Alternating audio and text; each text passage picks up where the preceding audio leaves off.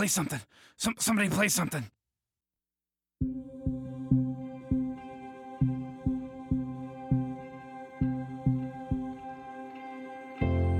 我觉得很少有一部动画或者是 TV 剧集，像 Rick Morty 一样，就是让我觉得在趣味性和思想性上都有无限挖掘的空间吧。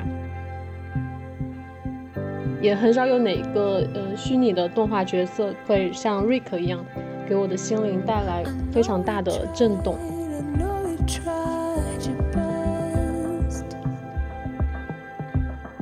作为一个译者的话，你翻译的东西和你之间有一种情感，就好像观众看的时候你会特别开心，然后观众讨论这部剧的时候你也会特别开心，就好像有一种为人父母的感觉。对。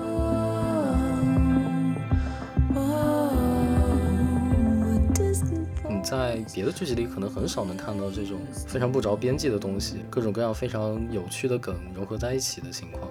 这种东西可能对于推动剧情啊，或者是塑造人设都不是特别有帮助，但是在这个剧里它融合的非常好。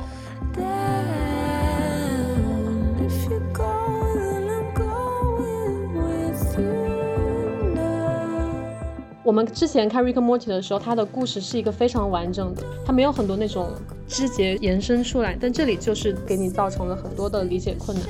但是之后。啊，我觉得只要去理解了这一集，都会喜欢这一集吧。第四季当中，我可能最喜欢就是这一集。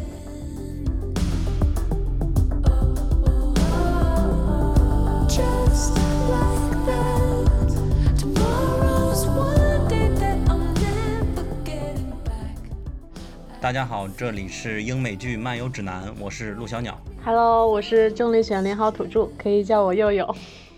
大家好，我是不会抓水母的章鱼哥。嗨，大家好，我是出格字幕组，就是一个人的字幕组，也可以叫我一只出格君。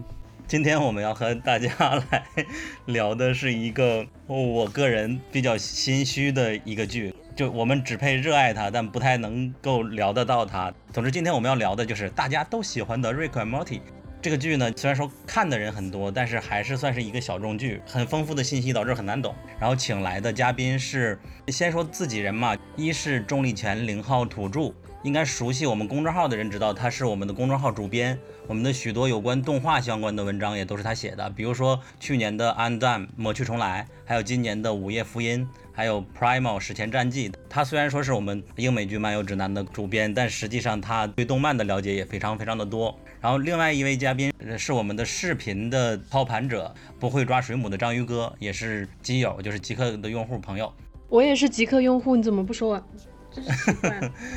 然后他也是一个科幻迷，然后对 RM 比较了解。另外就要隆重跟大家推荐的就是出格字幕组，一只出格君。为什么要隆重？对啊，这是我们的嘉宾嘛，其他两位都算我们的自己的出场设置。然后之所以请他们来，大家都能看到身份不太同嘛，一个是动画爱好者，也就是佑佑；一个是科幻迷和 RM 粉丝，另外就是出格字幕组在翻译嘛，所以说把他请来，他也做了一定的剧的解说。出格现在可以补充一下自己的介绍啊，行，因为我一开始叫出格字幕组，是因为想创建一个字幕组，然后呢，后来觉得太麻烦了，就是一直一个人在弄。也没有改 ID，所以在哔哩哔哩就一直叫这个。然后我一个人做翻译动画，做了做多久？我想一下，二零一六年十一月开始的，三年多，三年半多的时间，到今天一直是一个人在做，主要是做情话欢乐秀。然后在瑞克莫蒂第四季的时候，也稍微参了一脚，做了一些微小的贡献。哦，那所以说你是一六年开始开的字幕组，那我我们应该是一七年认识的，也是因为当时极客的原因认识的吧？然后你开始在对在极客上安利大家看《青蛙欢乐秀》，我们也都看了，还都很喜欢，才开始认识到现在的。对，那个时候刚开始，然后也没有多少粉丝，然后就在极客上面创建那个主题，不是以前还有那些哔哩哔哩机器人吗？然后就认识了你，还有极客上面一些其他的朋友。嗯嗯，我在想这个环节是要在这里说吗？比如说你一集会翻译多久能完成？可以简单跟大家介绍一下。哪个地方说都可以吧，因为说起来也很快，一集做起来也就五六个小时、六七个小时的样子。好的好的，前面的这些打招呼的环节就跟大家先说到这里。然后今天因为我虽然说是主持，但是是最不懂 RM 的人。然后所以说一会儿主要的聊天的对象还是其他三位嘉宾了。接下来的环节会包括剧集的基本信息，以及第四季的后半季的解析、分析，以及我们会聊到 RM 的许多梗，它为什么那么好看，它的创作特色是什么样子的。再就是结尾会有一个外延环节，如果喜欢美国动画片的话，我们会有一些的推荐。在接下来，在下一个环节开始之前，忘了这个环节了，就是你们能表演一下那个吗？就是在 当当瑞克表示很痛苦的时候，他他发的那个声音，那个我都不那个，希望 大家来，初哥可以先表演一下这个吗？有练习吗？啊，我看一下，我今天专门练了一下怎么读这个东西。大家好多人觉得那个是一个单词，其实那个是四个单词。然后你说的时候一定要以一种特别开心的姿态来说，因为大家如果我看过的话，会知道每次瑞克说这个时候都整个大笑来掩饰他的痛苦，就是乌巴拉布达布达，啊，就这样，好像很像。乌巴拉布达布达。感觉像小清新版的 Rick。呃，这个片段是什么时候出的？应该先跟听众科普一下。刚才出格读的这一段是当瑞克表示自己很痛苦的时候的一种表达，而且还是他的一个朋友鸟人来分析出来这个声音的，它是一个鸟语是吧？嗯，对，我不知道你们有没有在 Google 上面搜过这个 w u b l a b d a b d a b 这样一个短语。如果你在 Google 上面搜的话，Google 有一个小小小彩蛋，它会提示你，您是不是要搜索 I am in great pain, please help me，就这样一句话，就我好痛苦啊，请帮助我。Google 会 提示你，有一个那样提示，我觉得很有意思。哦，这个是那个鸟人的语言，对，这个出场是在第几集出场的？第一次出现这个声音？是那个 Mystics 那个史明必达先生那一集，就第一季第五集杰瑞打高尔夫那一集，我不知道大家记不记得。接下来的环节就是嗯其他两位可以来表演一下吗？刚才老师演示了，我们必须你们每个人都尴尬一下来。我觉得要稍微模仿一点 Rick 的声音是，哦巴拉嘚嘚，那个社社会性死亡。章鱼呢？章鱼我退出了群聊。我我的天，你们俩都这么唱歌总是跑调的我，根本不会这个语调嘛。哦不啦不哒不哒，大家把它分割成四个单词就好多了。嗯，我们英美剧漫游指南在真正的深刻程度上满足不了大家，只能跟大家表演一下 这个了。好的，下面一个环节是介绍剧集的基本信息，这一部分由钟立全领号土著，也就是佑佑和章鱼来共同完成吧。佑佑，你请。嗯，先说一下这部剧的大致的剧情吧，就是一个天才的分子科学家 Rick 和他的孙子 Morty 两个人就成了一个搭档，然后经常通过传送门来穿越到宇宙的各个次元，展开各种疯狂刺激的宇宙冒险。是他的每一集的单元的剧情基本上就是这样。那这部剧呢是由 Dan Harmon 和 Justin Roiland 这两个主创来开发。Dan Harmon 是一个美国的编剧、制作人和演员。Rick and Morty 的大部分的编剧工作都是由他来完成。他比较我们比较熟悉的一个作品就是 NBC 的一个情景喜剧《废柴联盟》，他是他的创作者和前任的执行制作人，同时他还和一个伙伴一起创建了互联网的电视网站 Channel 幺零幺。嗯，我先介绍一下《废柴联盟》这部，嗯，应该应该大部分人都还是看过吧。就是《废柴联盟》和呃《Rick and Morty》，它有一点的共同点是，它其中有一个巴勒斯坦裔的一个角色，他也是一个非常酷爱电影还有影集这些流行文化的一个角色。所以《废柴联盟》这部剧里，经常就借用这个角色来推动剧情，然后有出现了很多，比如说经典电影角色的梗，还有一些就是大家很熟悉的那种流行文化的梗，就有点类似 Rick and Morty，然后也是借这个角色展开了很多脑洞大开的剧情，然后他也是一个洞察力非常惊人的一个角色，这是两部剧的一个可以说有点连结的地方吧。哦，就是我查那个丹哈蒙的时候，我看到他们给他安的一个头衔，我觉得挺有意思。好像在大陆的剧里面，好像很少看到这样一个头衔，他叫 showrunner，叫什么节目统筹。就他虽然是一个编剧，但是他可能不是这一集的编剧，但是他的整个思想会贯穿到整部剧里面，好像是这样一个角色主导哦，整个剧的发展方向，就就这样的。昨天看到了，觉得挺有意思的。Showrunner，嗯嗯嗯，因为美剧实际制作就是编剧中心制嘛。一般比较大型的项目，首先确定一个应该是编剧身份的人来做整个项目的 runner，他就一个人就兼具很多东西。确实是有 show runner 这个。我们上一次聊《风骚律师》的时候也讲那个 Vince Gilligan，他也是整个《风骚律师》的 show runner。然后接下来还有一个剧叫《太空堡垒卡拉迪加》，也是《黑客军团》的编剧叫 Sal Ismail 担任重启版的《太空堡垒卡拉迪加》的 show runner。所以，即便丹哈蒙他没有参与。就是你看每一集有不同的编剧，即便丹哈蒙他没有参与，但是他的整个思想是贯穿到整个剧里面的，就是他在主导。可能我们后面会聊到关于他的一些东西。我不希望不要有人跳出来说哦，丹哈蒙都不是这一集的编剧，怎么怎么样，就要考虑到他的角色一个重要性。嗯，那接下来我介绍另一位主创 Justin Rowland，这这一位还大家就比较熟知，他也是联合创作者和呃执行制片人。他比较为人熟知的就是他同时为 Rick Morty 这两个角色配音。这个地方我要加一句，其实他还给其他角色配音呢，就是那个变变动先生和那个 Miss X 使命必达先生都是他配的。天呐，嗯，对对对，我又一次退出群聊。我是觉得他同时给 Rick Morty 这两个反差特别大的角色配音。就就就就已经很厉害挺厉害的，对我开始知道的时候我都惊呆了，因为你会感觉两个角色是反差太大了，尤其是那个 Rick 的那种，嗯，就是他那个是什么声音，就是说话时候有时候会有点呕吐的那种感觉，对，打嗝，那个其实还蛮难的，你们有人可以 来一下吗？学不来 你能再表演一下那个吗？今天我们是个口技播客，出格会吗？不会。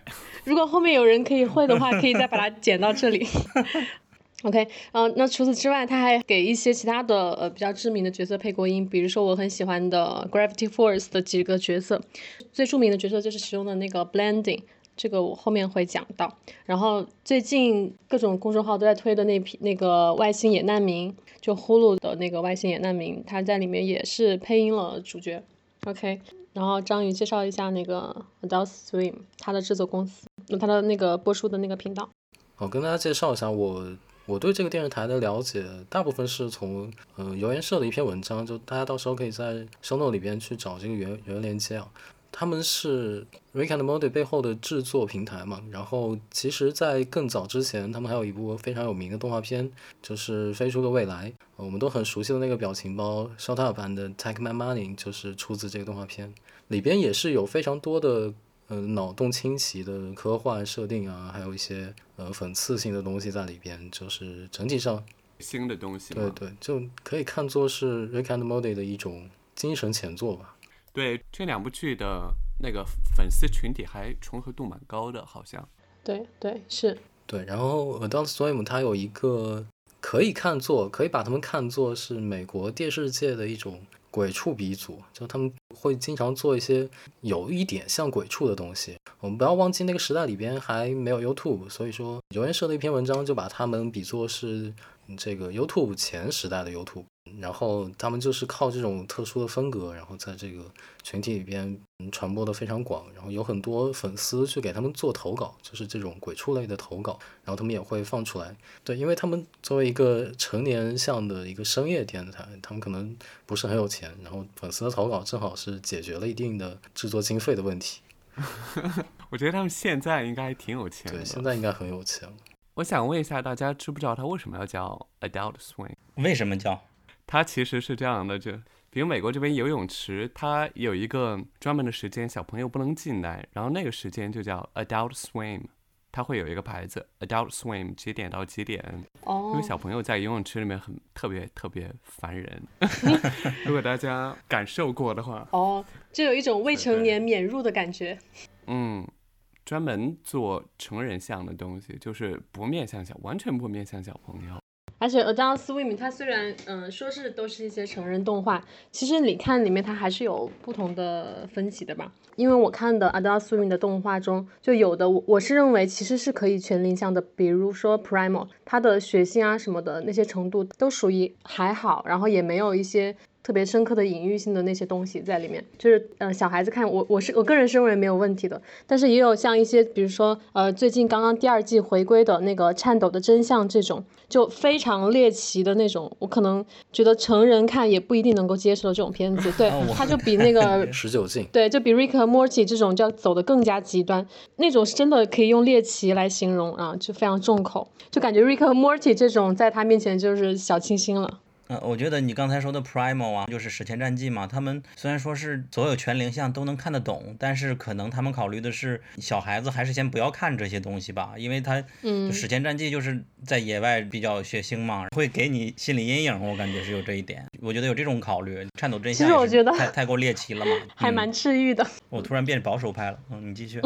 OK，接下来说一下《Rick and Morty》的口碑。就从二零一三年开播到现在，这部动画呢，它收获了全世界各地呃无数的忠实粉丝。刚刚我们提到了，这是一部大众中的小众作品。其实我个人是没有感觉到它的小众吧，对，因为我身边好像就是没有怎么接触过动画或者是美剧的一些朋友，也多多少少都会听过这个名字。然后他也是有非常多疯狂的同人作品啊，还有那些周边产品啊，嗯，所以我不知道“小众”这个词从何而来。哦，对我我想补充一点，就是第四季的第六集《故事列车》最后备注的那个网站嘛，就打开之后，在那个网站下方，嗯、它就附上了非常多的同人作品，就是嗯对全世界各地人们画的 Rick and Morty。你是想以此衬托它不小众吗？他们的 Twitter 和和 Instagram 也会一直发，对就类似的别人创作同人作品。对，对对，说实话，我在极客上看到过很多他们的头像，我感觉，呃，就算真的有很多人没有看过这个剧，但至少也有很多嗯、看过他们的头像。我觉得他们的头像在这一代年轻人里边，像切格瓦拉一样挺有名的。应该是在微信表情包里出现最多的。我觉得不至于。这个出国可以介绍一下，就是他在美国是怎么样的一个观众群体首？先他，我我想给大家一些数据啊，就是我不知道有多少人用过这个 Reddit 这样一个嗯社交网络，做一个比较吧。哎，我不太想把它和贴吧做比较，就是呃和极客做比较吧。类似于贴吧，然后因为它会有各种各样的 subreddit，对，然后 Reddit 活跃用户有三亿多，是美国第六大网站，所以首先我想跟大家说，Reddit 是一个很大众的网站。然后呢，这个 Rick and Morty 他们的这样一个 subreddit，它在几十万的 subreddit 里面排名是一百五十多，可以说是特别特别靠前的排名。我不知道有没有人看那个橄榄球，美国的 NFL，就是家喻户晓了，大家都会看。但是这个 NFL 的 subreddit 只是排一百四十一名，嗯哼，就在瑞克和莫蒂前面一点点。然后一百九十万的人加入他们这个 subreddit，瑞克和莫蒂有一百八十万，所以这个数据就想说明他在美国真的是不说家喻户晓吧，也是在网络上特别特别火的这样一个剧。哎，这么一说，我突然想起来，呃，Reddit 它之前做过一次活动，就是让所有的用户一起来，嗯，对，呃创作一张图对吧？对，每个人画一个像素这样子。然后 Rick and Morty 在上面应该也是有标志在上面的。有的有的，我记得。应该是有的。这样一想的话，毕竟有一百八十多万对，人嘛，连风暴英雄都有。然后我就是想说，就是比如我去理发，我那个理发师聊起来这个话题，嗯，他也听过，他也看过，他也是粉丝。然后去那个车行卖车的，哦，他也是粉丝。这两个应该是很常见、很平常的人，就是跟他们聊起来，他们都知道这部剧，所以大家就不需要装作它是一部小众动画了，它就是一部很大众的动画。就像又有刚才提到，他在那个豆瓣第一季多少分来着？九点七，嗯，他在从他在豆瓣的那个评分和观看人数就可以看出来，第一季是十四点三万人观看，然后评分九点七；第二季是十点八万人观看，评分九点八；第三季是十点六万人观看，评分九点八；然后第四季也是九点八的评分，但是呃，目前只有三点四万人观看。刚播完嘛，毕竟。对对对，然后做一下比较，就是比如《灌篮高手》，大家都知道的这样一部动画嘛，它都有十三点六万人评分，就和《瑞克莫蒂》第一季差不多。《灌篮高手》都是那种家喻户晓的，没看我都知道这样一部动画，可能是他们当时看的时候还没上网。也可能。但比如《名侦探柯南》，它最受欢迎的剧场嘛，我不知道有没有人看《名侦探柯南》。最受欢迎的剧场版《贝克街的亡灵》，十四万人评价。我觉得那个时候都到了豆瓣特别火的这样一个年代了，它也就十四万人。所以我想说，瑞克莫蒂可以说家喻户晓了。嗯，那个，我觉得我我是和你们三位都有相反的意见的，不叫相反，不太一样的。因为实际上知名度的话，你搜 Google 有指数吗？我不知道，百度指数你搜的话，瑞克莫蒂就在国内来说，它和柯南和灌篮高手的指数肯定是不太一样的。因为国内观众接触日本动画还是比较多呀。嗯，听我完整表述嘛，就是 Rick and Morty 它还是美剧领域的动画，这个领域内的人会觉得他是无人不知、无人不晓的。但是如果一个人不是美剧爱好者，他可能就没听说过 Rick and Morty。但一个人如果不是美剧爱好者和不是动画爱好者，他可能知道灌篮高手，也能知道柯南。所以说，就我们圈内会觉得特别大众，因为它是一个非常有粉丝粘性的。但是在圈子外，我觉得它未必是大众，就是看广度和深度。我会感觉它是一个巨大的长尾了。不是美剧迷的人听瑞克莫蒂的人会很少。OK，对对，可以这么对，说。可以这么说吧，就是如果看过《Rick and Morty》，一般都会看过其他美剧吧。就可能和豆瓣的这个群体重合度会比较高吧，所以它的评分人数很多。嗯，但是我们的听众肯定都知道瑞克莫蒂了啊。它之所以保持小众，有一个好处是我们说它好看，不会显得自己 low。突然觉得《午夜福音》实惨，豆瓣评分目前还只有这么点儿。对啊、对啊、评分人数吗？对，现在还没有到两千人呢。今年我们就把原因都归咎到外星野难民上，真是德不配位。嗯午夜福音这么好的剧却没有知名度。你在开头就说了，观众全都跑了。听到这里就结束。好的，好的，也希望那些写过外星野难民的文章的公众号能够看一下《午夜福音》，你们给他补一篇推荐，真的真的非常优秀。嗯、下一个就是具体的观看方式，就在国外的话，就上 Adult Swim 看吗？或者上 YouTube，或者上 Netflix。我们到底要不要提引进？就是 A 站观看。首先 A 站有版权，但是 A 站会有删减，会有修改，所以说我们作为中国的美剧迷，不像出格这样直接可以看正版，没有办法嘛。所以说我们许多影迷的方法都是可以去 A 站看一下，给他们带点流量，甚至买个会员。A 站没有会员，好像。啊，对对，如果有的话，但我们还是想能够看一个完整版，但是在国内确实很难做到嘛。所以说这种特殊的环境，也不是说怪 A 站呢、还是要怪审查制度。嗯，我觉得《Rick and Morty》这个剧是一个非常适合盗版看的资源，因为因为一方面盗版它的画质会稍微低一点嘛，但是它是个动画片，所以画质稍微低一点好像不成什么问题。然后另外一个方面就是它讲的这些梗，这些呃容易被和谐的元素，同时也是非常利于传播的。嗯、这我们可以经常在微博或者是什么地方看到它。然后通过这些地方渠道进来的粉丝呢，从正版渠道不太能看得到的情况下，他们当然就会选择盗版。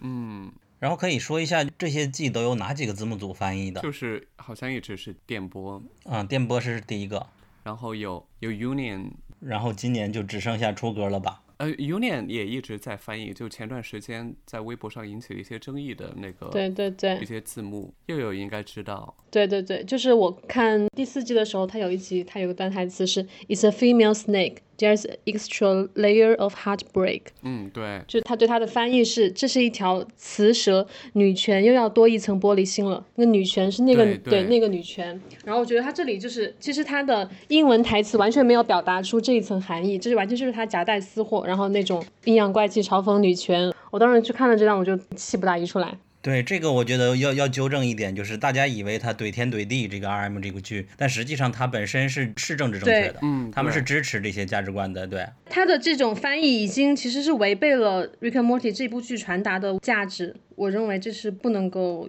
原谅的。呃，那一集是第四季第五集，我第一次翻译的时候，我就特地就这句话和我对象讨论一下，这句话到底是什么意思。他告诉我，就是因为它是一条母蛇，一条母蛇死了之后，就是让人更加伤心这样一种感觉。因为本身母蛇或者女生要当上宇航员就是很难的一件事情，所以他会提到什么 extra layer of heartbreak，就是嗯让人更加伤心，就很直白的这样一个意思。所以我就直接翻译成了，嗯、让人更加伤心呢。所以后来看到别人发的这个，哦，女权也要多一层玻璃心，我觉得有点莫名其妙，就完全和那个原意偏离了。不要说我踩同行，就纠正一下。这首先我们都觉得任何字幕组他们的付出都是啊，这片脏话我不说了。但另外一点，好的，呃，我觉得起码不能违背作者本身的原意吧。对对，嗯是的。对对，然后他们还有一个就是第四季第四集，就那个荡妇龙那一集，它里面提到一句话叫 “Bros before dragons”，兄弟比龙要重要这样一句话。然后那一集我觉得它本身就是有那种反对荡妇羞耻这样一个主题吧。然后他给那句话翻译成了“兄弟如手足，女人如衣服”，就是、啊，我有印象，我有印象，当时觉得挺莫名其妙的。他这个主要的点就在于，明明你要翻译也应该是兄弟如手足，龙就像衣服，就没有提到女人。那个龙也是一个公的，然后他翻译成了兄弟如手足，女人如衣服。这两句台词之前在微博上引发了一些争议。好像当时大家都在群里发过类似的图吧，但现在已比较遥远了。经一个播客群的群友 UN Owen 的补充，我们才知道原来还有两个字幕组也在翻译 Rick and Morty，嗯，分别是老爷字幕组和 Community 幺三七字幕组。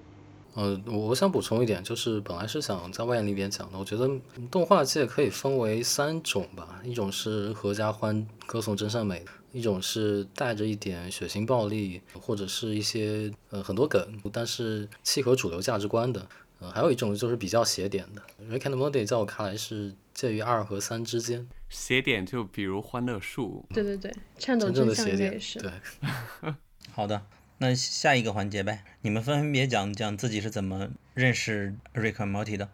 这次章鱼先说吧。嗯，好的。我是在大学期间，就是这个剧很火嘛，在各种渠道上、各种平台上都有看到大家在讨论。然后我在大学期间，我在外租房子，有一天我就呃找到了资源，然后开始刷。开始刷之后，第几季啊？当时是呃，当时应该是第二季结束，我我不记得了，要么是第三季，一九一七一八年是。呃，应该是的，应该是的。然后就躺在床上连刷了三天吧，两天还是三天，除了吃饭就就没有干别的事。对，连续把它刷完了，非常好看啊！好像这次是我第一次追更吧。当时大家都在说这个第四季，呃，有很多梗啊，有有人说在看第三季的时候我还什么，我还是个处男，然后第四季的时候，已经是两个孩子的妈妈了。你说的那个朋友是不是你自己？我我我还没有小孩。好的，那悠悠来说。我刚刚才发现，我标记想看的时候，居然是跟章鱼差不多的时候。我也是在二零一七年的时候标记的看过。我就想说，二零一七年是个 Rick Morty 的什么，在国内引进的一个最火的一个时间吗？还是怎样？但是我真的忘记具体是因为什么一个理由去看它了。可能是因为我我觉得是本身我个人就比较喜欢动漫，然后就顺其自然吧，就知道了这部剧，没有什么特殊的机缘，我感觉是命中注定吧。嗯，OK，命中注定。哦，我刚才觉得忘记补充了，你们也讲一下它对你们意味着什么。OK，我觉得很少有一部动画，我怎么感觉有种开口就有种 kiss 的感觉？嗯，我觉得很少有一部动画或者是 TV 剧集，像 Rick and Morty 一样，就是让我觉得在趣味性和思想性上都有无限挖掘的空间吧。也很少有哪个虚拟的动画角色会像 Rick 一样，给我的心灵带来非常大的震动。应该这也是我看动画这么多年来见过的最具有复杂度和深度的一个角色。嗯呃，这句话确实很祭祀。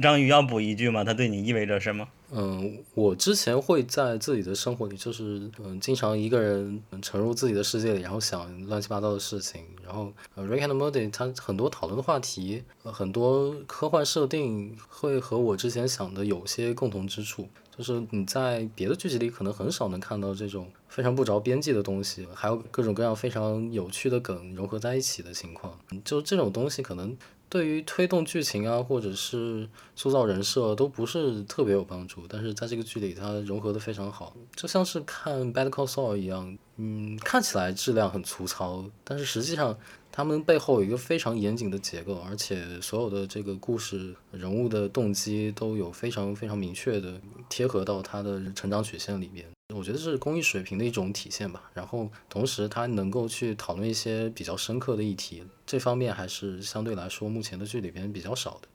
等一下，我想补充一点，就是我突然想到，我在第四季的时候，我豆瓣短评写的是，呃，Rick and Morty 治愈了无数个平行宇宙中无数个糟糕的我。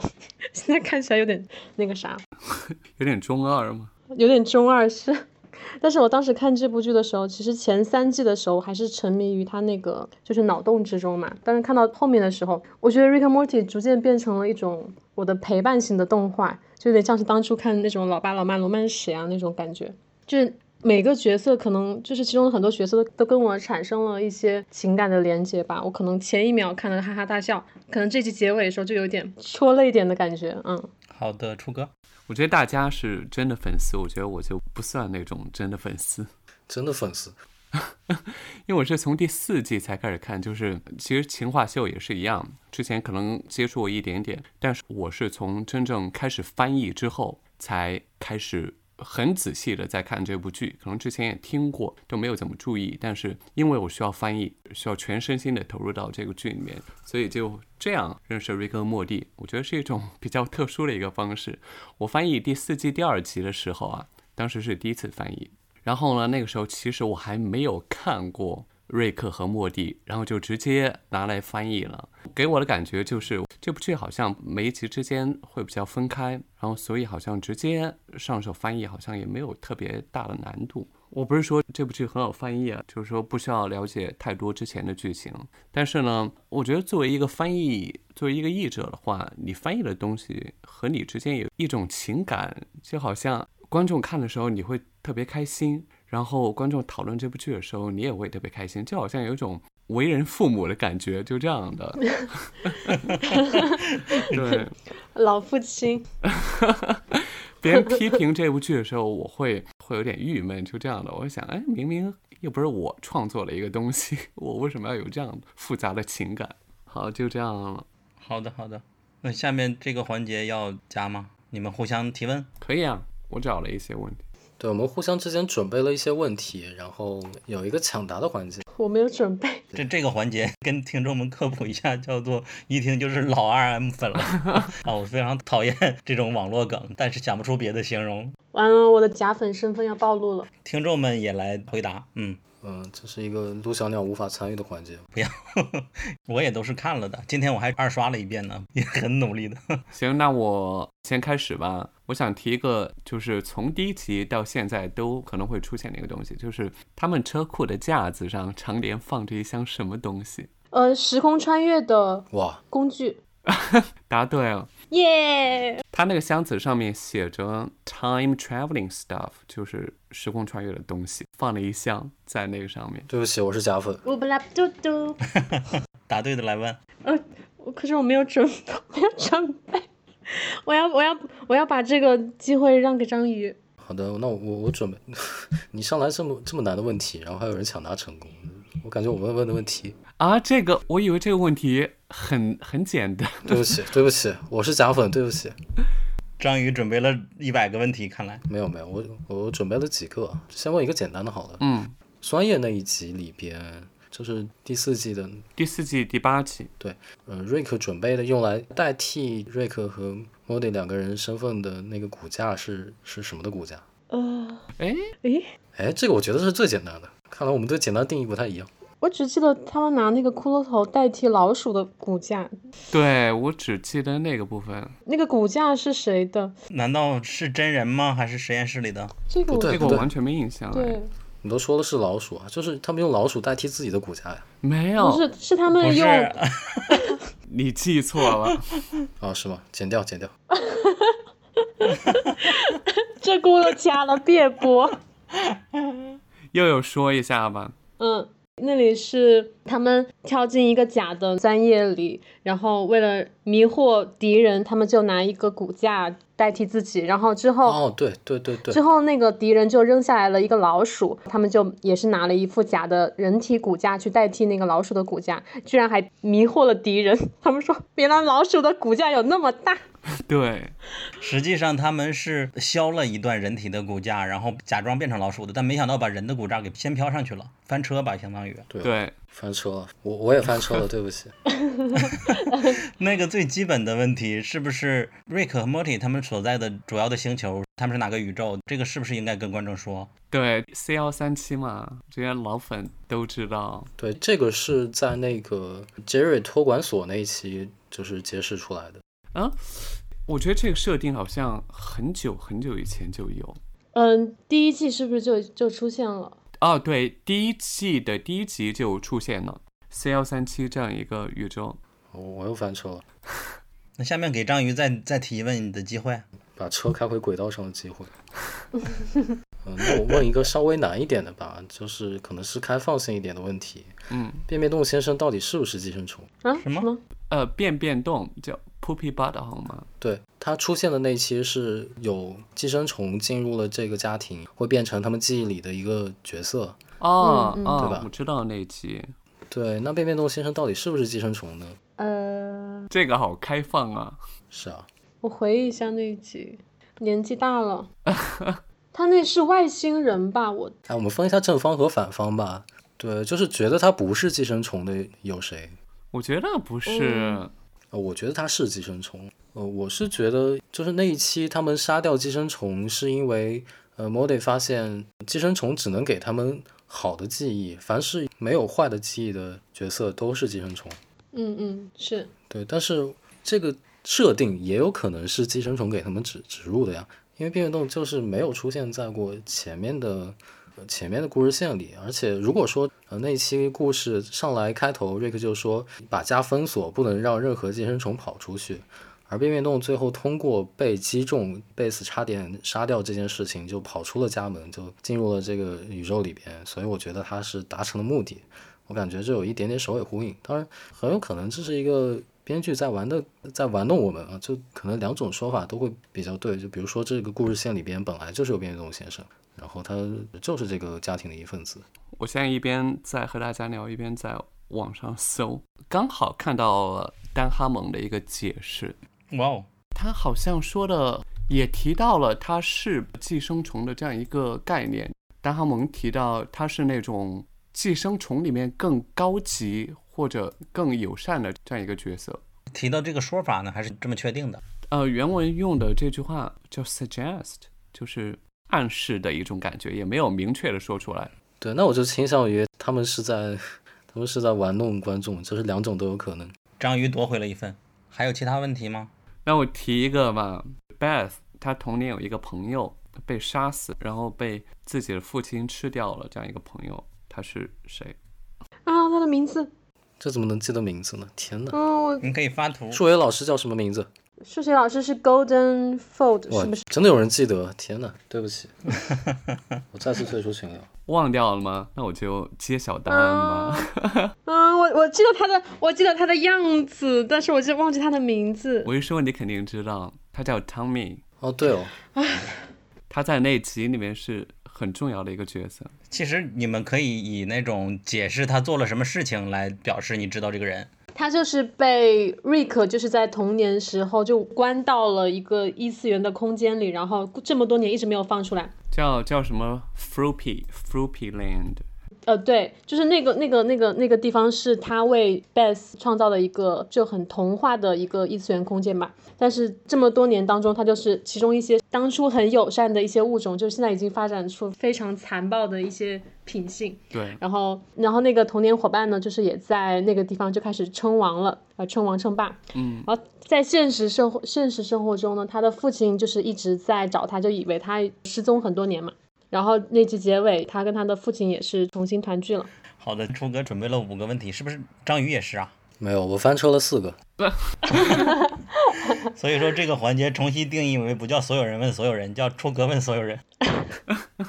很简单一些问题，就是第二季最后一集，这个 Rick 进 Federation 星际联邦还是什么银河联邦监狱，是因为什么？他自己愿意进去的吗？就是没有，别人问他他为什么进来，他怎么回答？老粉肯定知道，他说：“他说为了什么 the entire world，没有，嗯 everything，他就说了一个单词。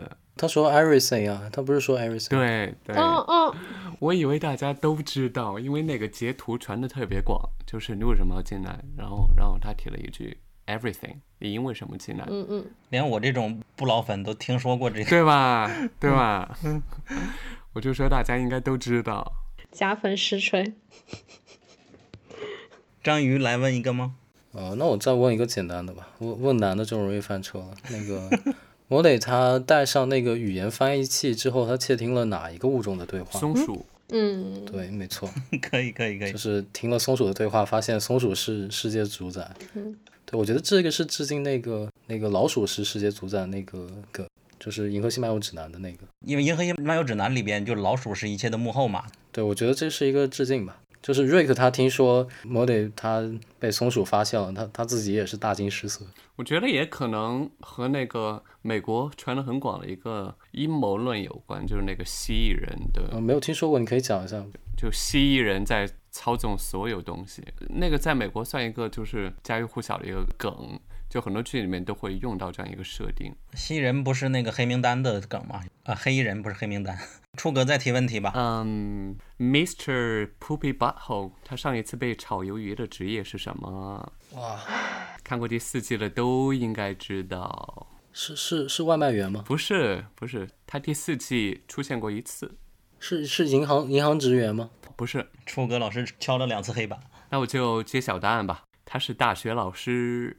啊，是哪一集？哪一集？第四季第三集，他们要弄一个那个盗匪团队，他们是去那个他所在的大学来找他的。然后他当时教的是哦，想起来了，想起来了。教的那个诗人叫 Mary Angelou，我的天对，文学。我觉得我的大脑已经把第四季的前五集放到了删除的边缘。整段垮掉。主要是这样的，我跟你们说，就是翻译过的东西，你会记住所有的细节，就是 哪个台词是这样的，他们当时说了一个话，都印刻在脑海里了。所以我对第四季还蛮了解。剪辑过的播客也是这样子的。嗯，对。那我突然想再问一个问题，嗯，刚刚突然想到，杰瑞的人生巅峰是哪一刻？嗯，是在外星人创造的那个虚拟的世界里。呃，没错，没错，是外星人模拟器出现的那个世界，就是杰瑞他只获得了系统非常低的就性能分配嘛，然后他出现了那个世界有各种各样的 bug，哦，我知道，他去负责营销，他要去推广一个概念，然后所有那个开会的人都只会说 OK，嗯，然后他就以为自己的营销想法被大家认同了，然后他回去，老婆也对他就是百依百顺。对，就 OK OK，嗯，说到这个，我突然想了一个东西，就是 Jerry 当时出门之后有三个人，一个是一个邮差，哦对，就那个邮差只会说 My man，对对对，这这句话印象特别深刻。然后还有一个女人，然后还有一个老人，然后呢，我要提到重点是，我不知道大家有没有人关注 Rick and Morty 他们的 Twitter，他每发一条 Twitter，它底下都会出现一个账号，那个账号只会评论一句话，My man，就这样，My man，就每 一每一条 Twitter 下面都会有他，你你为什么可以发语音？就在角色扮演，然后有时候也会出现那个那个女人和那个老人，就是粉丝们角色扮演的东西嘛。大家可以去他们的 Twitter 看一下，每一条 Twitter 下面的回复都能找到他那个黑人邮差。你们还剩下问题吗？没有了，没有了，那我们就进入下一环节啦，就正式的剧集的第四季的后半季的观点，六七八九十集。我们还没有正式聊过吗？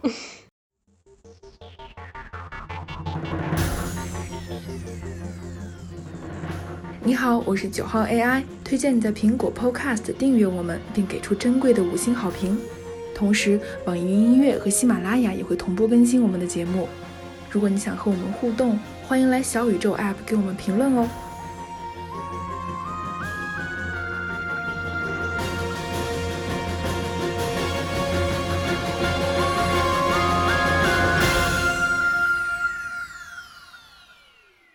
那那第六集就是故事列车，悠悠先讲。呃，等一下，先讲一下第四季的整体观感吧。因为第四季其实上半季出来的时候，很多人就说感觉不如前三季嘛。变味儿了。对，但是其实第四季下半季出来的时候，我我认为第四季成了我最爱的一季，就是这一季它是从呃之前的双线叙事变成了一个单线叙事嘛。但是我觉得不管是剧集还是人物都有了呃升维度的转变吧，可以说。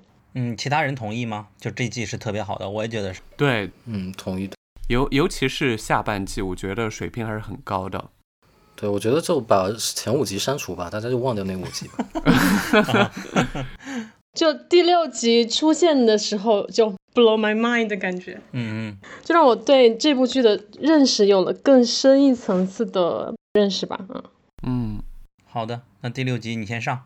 哦哦，哦，我认为这一集其实是体现了整部剧一个非常核心的特色，就是大家常说的 meta 嘛，就是它在中文里可能就是元元朝的元，可以这样理解吧？我专门查过它的翻译，就是嗯你不能把它翻译成元，就是它在它作为前缀的时候，可能可以翻译成元什么元什么，嗯但是你单独拿出来不能这么翻译，只能跟大家解释一下这个概念。比如举个例子，你看一个漫画，漫画里面人突然意识到自己在漫画里面，然后突然看向你，就这样一种操作，就是一种很 meta 的这样一种操作。，OK。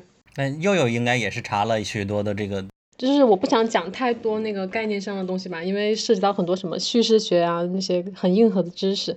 第六集的叙事是一个原叙事嘛，就是关于叙事的叙事。就简单的描述一下，就是这一集就是 Rick Morty 就是被困在了一辆故事列车里。在这里，就是这个列车不只是嗯故事层面的一个交通工具，在叙事层面，它是一个 story device 故事载体。嗯然后它有一句台词是 "It's not a real train, it's a story device"，这不是一辆列车，而是故事载体。呃，就是字面意义上的文学载体，字面意义上而又隐喻的，就是呃什么意思呢？就是这一集就是一个角色参与文本创作和叙事的过程，我认为是高于其他的故事维度的。列车是作为这个故事载体，给了他们一定的创作空间，而 Rick Morty 要做的就是在给定的这个叙事框架内，自由创作自己的故事，让这个故事得以顺利完成，他们才可以逃离这个世界。啊，这是这一集的一个基本的思路。然后我们看到这一集的开头的时候，他安排了列车上的所有的乘客都要去讲述和 Rick 有关的故事，呃，比如有 Rick 的呃圣诞故事、Rick 复仇故事、Rick 的风流故事，后面还有 Rick 的音乐剧，这些就像是呃 Rick 版的《一千零一夜》的感觉，就全都是同一个故事模型，角色稍微有点变化，其实都是在讲同一个故事。但是 Rick 呢，他不想不能够被困在这样的一个重复的循环当中，于是在呃售票员就是那个车票先生过来威胁他讲故事的时候，他当时失手打破了列车的车窗。对，这里有一个很关键的点，就是当时列车的那个自动警报音，也就是旁白音，呃，structural breach，losing continuity。结构已破坏，连续性丢失。那么此时的那个列车当时是进入了红色的安全警报状态。其实这里打破车窗是意味着 breaking frame，就是打破叙事框架。呃，结构已破坏，连续性丢失的完整意思其实是这一集的故事的叙事结构被破坏了，故事的连续性被打破了。嗯，这意味着什么？就是意味着作为故事角色的 Rick Morty 失去了存在的根基。那么随着列车这个故事载体的破坏，他们的存在也有可能会被磨灭。这是根本性的毁灭，而不是物理层面的死亡。呃，于是我们看到 Rick 就马上封住了那个车窗破洞，然后警告 Morty，就是你千万不要把头探出窗外。然后这时列车呢就自动降下了氧气瓶这个意向，然后瓶身写着是 continuity 连续性，这意味着故事可以继续了。然后 Rick Morty 也有了可以赖以生存的氧气，可以继续存在下去了。然后我们看到，反观那个售票员，他的下场就非常悲惨，他就是被那个车窗上的破洞吸出了呃那个窗外，上半截身子就是从窗户破洞里被吸出去了，然后他的上半截就出现在了一个和 Rick Morty 毫不相干的一个世界里，是在一个游戏厅。然后游戏厅的显示屏上好像显示的是那个 Game Over，而他的下半身呢还留在那个 Rick Morty 第四季第六集的这个列车上。就是说，这样一个角色，他同时出现在了两个不同的世界观的文本里。由于两个角色设定不一样，所以就一直在反复的冲击着这个售票员的世界观。所以他就我们看到他就一直问身边的人，就是 Is it real？这是根本就不是真实的人生。这也可以解释为什么他身体分家，但是没有死，因为他没有经历故事情节层面的死亡，而是处于呃，看着那个出格君翻译是接受一切设定的状态。它有一个文学上的术语叫 suspension in disbelief。这个概念是什么呢？比如大家看剧的时候看到哦，小猫在说话，小狗在说话，但是你不会觉得很奇怪，你接受了这样一种设定，就是我没有去质疑这个设定是怎么回事儿，嗯就完全默认接受了，这个就叫 suspension in disbelief。我觉得可能就是有点呃，就我现在放弃思考，放弃去怀疑这个世界观，嗯，对，嗯，就是像 d 尔一样，接受我就是一个宇宙中的石头，就这样。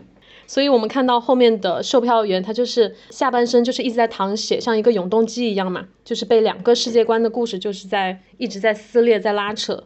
嗯，这也是他在这一集非常悲惨的存在方式吧。然后之后在在这之后呢，Rick 就彻底意识到，在这一集呢，他作为角色，不管多么合理、多么跳脱的情节出现，只要在给定的这个框架里，就都可能发生。所以我们看到 Rick Morty 就可以随时出现在列车的任意位置，就比如说，呃，列车员在放那个培训视频的时候，他们就突然出现在了座位上，然后 Rick 受伤的腿也也会马上自动痊愈。然后之后呢，Rick 发现了一个类似罗盘的东西，这个罗盘它的那个显示的那个圆环，其实就是对应着编剧丹哈蒙的一个叙事模型，就是他的八部故事法。这个是不是可以讲一下？我觉得这里合适的，因为我今天二刷的时候，它里边直接有一帧，也和这个图是一样的。呃，那个是列车的地图，对，而且他们的台词就是在讲这个故事是八个步骤的，的他就是直接明白了说的，就是研究丹哈蒙的八步叙事法的。对，丹哈蒙的八步叙事法，有谁要讲一下吗？那那我来讲一下吧，嗯就是好我最早是在集合的视频里边看到的。但他们他这个叙事法非常有名啊，都已经写进但他们的 wiki 里边。嗯，大家有有兴趣的话也可以去查一下。就是当我们先拥有了一个角色的时候，角色对某些事物产生了欲望，然后促使他对现有现状产生不满，然后有改变的动力。这样的动力促使他去参与一段冒险，就是出发。出发之后，他在这个冒险的环境里边探索到新新的事物，然后这些新的事物赋予了他一些新的能力，或者给了他或者是某种物品，然后这就是得到。得到之后，嗯、得到是伴随着代价的，就是当他得到了一些东西，他也会失去一些原本的性格或者是嗯、任何一些关系嗯、相似的东西。然后等到他完成了这个探险之后，他回到原来的生活中，他会发现自己的世界也许还是和平常一样，但是有一些东西已经悄然改变了。嗯，这就是丹哈门的这个八部叙事法。对他们逃离这个列车的过程，实际上就是遵循了这个故事模板的每一步的要求。对，这个也是我当时做了一个解说视频，里面也专门把这一点有挑出来讲。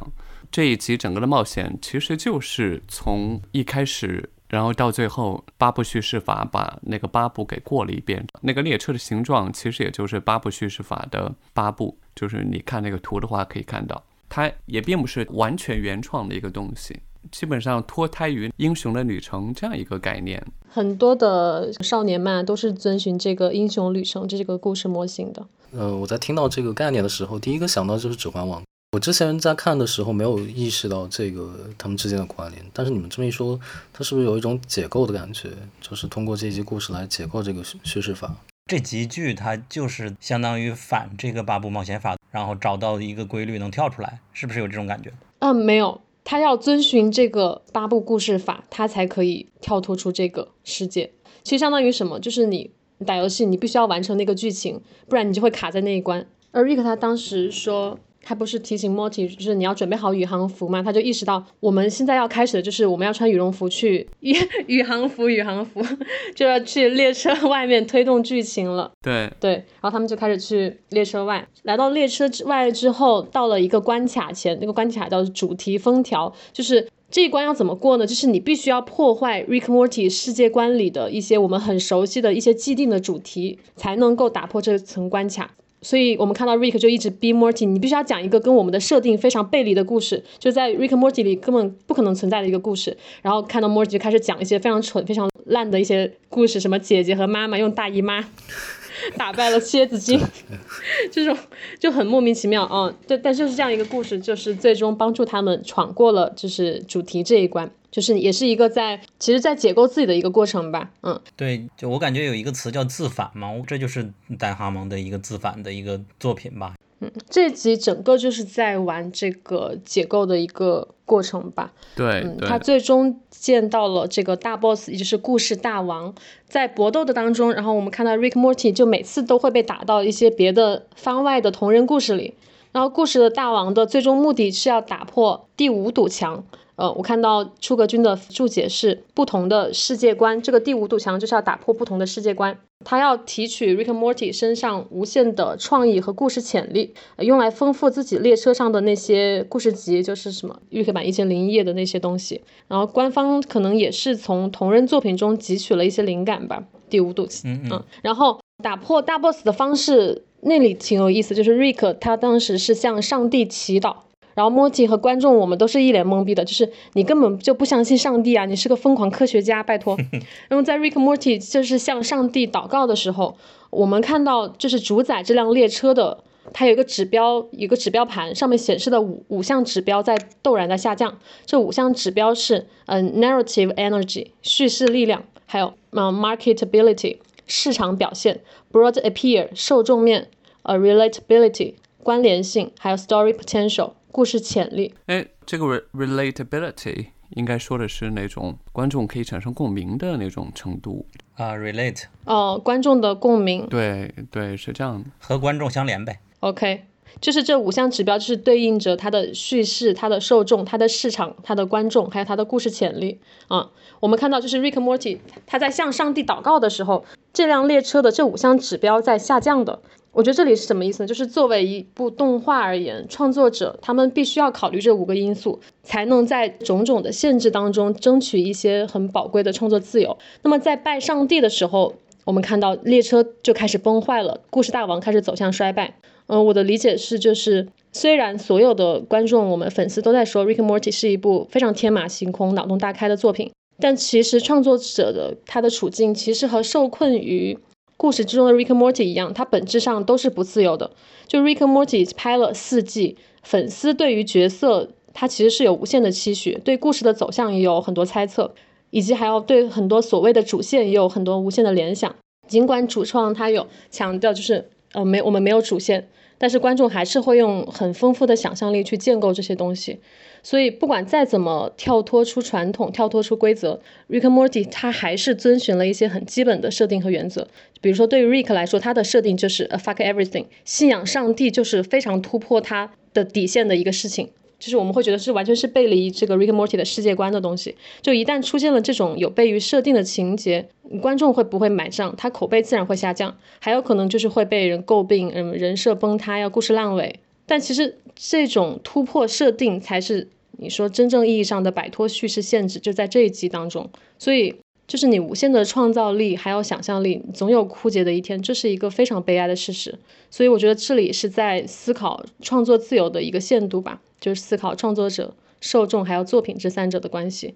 嗯，然后最后呢，就是拜了上帝，然后他们逃离了这个列车，回到了所谓的现实中。然后 Rick 他说了一堆非常城市化的，就是。在明显在推动剧情的台词，啊，就看到 Morty 在玩那个故事列车的时候，就是说一些很合家欢的一些台词吧。简单来说，我觉得就两个字：认命。我感觉那个讽刺性超强啊！你做了你人生中最重要的、最大的一个决定，就是 shopping。其实我觉得还蛮悲哀的。最后的最后，Rick 还要和 Morty 一起，就为故事列车这个商品来打广告。就如此一个不可一世的自尊高傲的一个无所不能的 Rick 老爷，在市场、在收视率、在观众面前，还是要念着那些非常可笑的广告台词。你其实是在屈服于观众这个真正的上帝。我觉得我可以体会到创作者对于消费主义主导下，就是现在创作现状的一种反思吧，还有其中许多的那种无可奈何。其实通过这一集，我也可以理解 Rick 他真正的痛苦是什么，而且为什么这种痛苦永远无法消解。就是作为角色，他其实是永远是被困在创作者和观众设置的牢笼当中。就你再怎么牛逼，你也只是文本层面的存在。你在这一集当中，你就是一个叙事的推动者，你无法摆脱作品而独立存在，就是永远有一个最高的意志在左右自己个人意志。所以。就是 Rick，他其实他知道自己逃离了这一集的故事列车，但是还是被困在这个名为 Rick Morty 的列车当中，他永远都逃不出来的。所以我觉得在这一集里，Rick 的痛苦其实达到了一个顶峰吧，而且我觉得这种痛苦也有了一些升华。呃，看到结尾的时候，我我个人，我这集让我觉得非常的悲凉。对，OK，那然后那个出格有补充吗？现在可以？呃，没有了。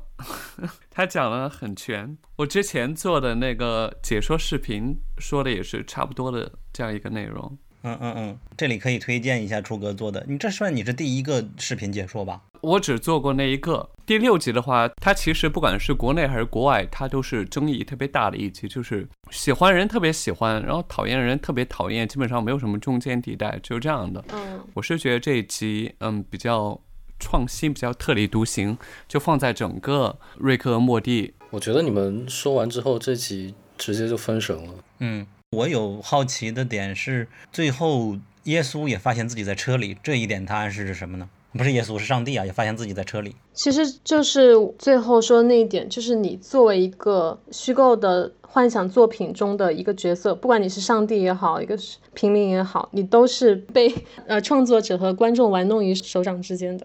我觉得是这样。那你们三人在看这集的时候，第一遍的观感是开心的，还是直接就感受到悲凉的呢？第六集我一开始看就是一开始翻译的时候，我觉得特别的难，不管是作为翻译还是观众的理解上，都会出现看不懂的这样一个情况，很普遍，所以我才做了唯一一个解说的视频，因为真的大部分观众没有看懂，我可以说，对我就是大部分观众。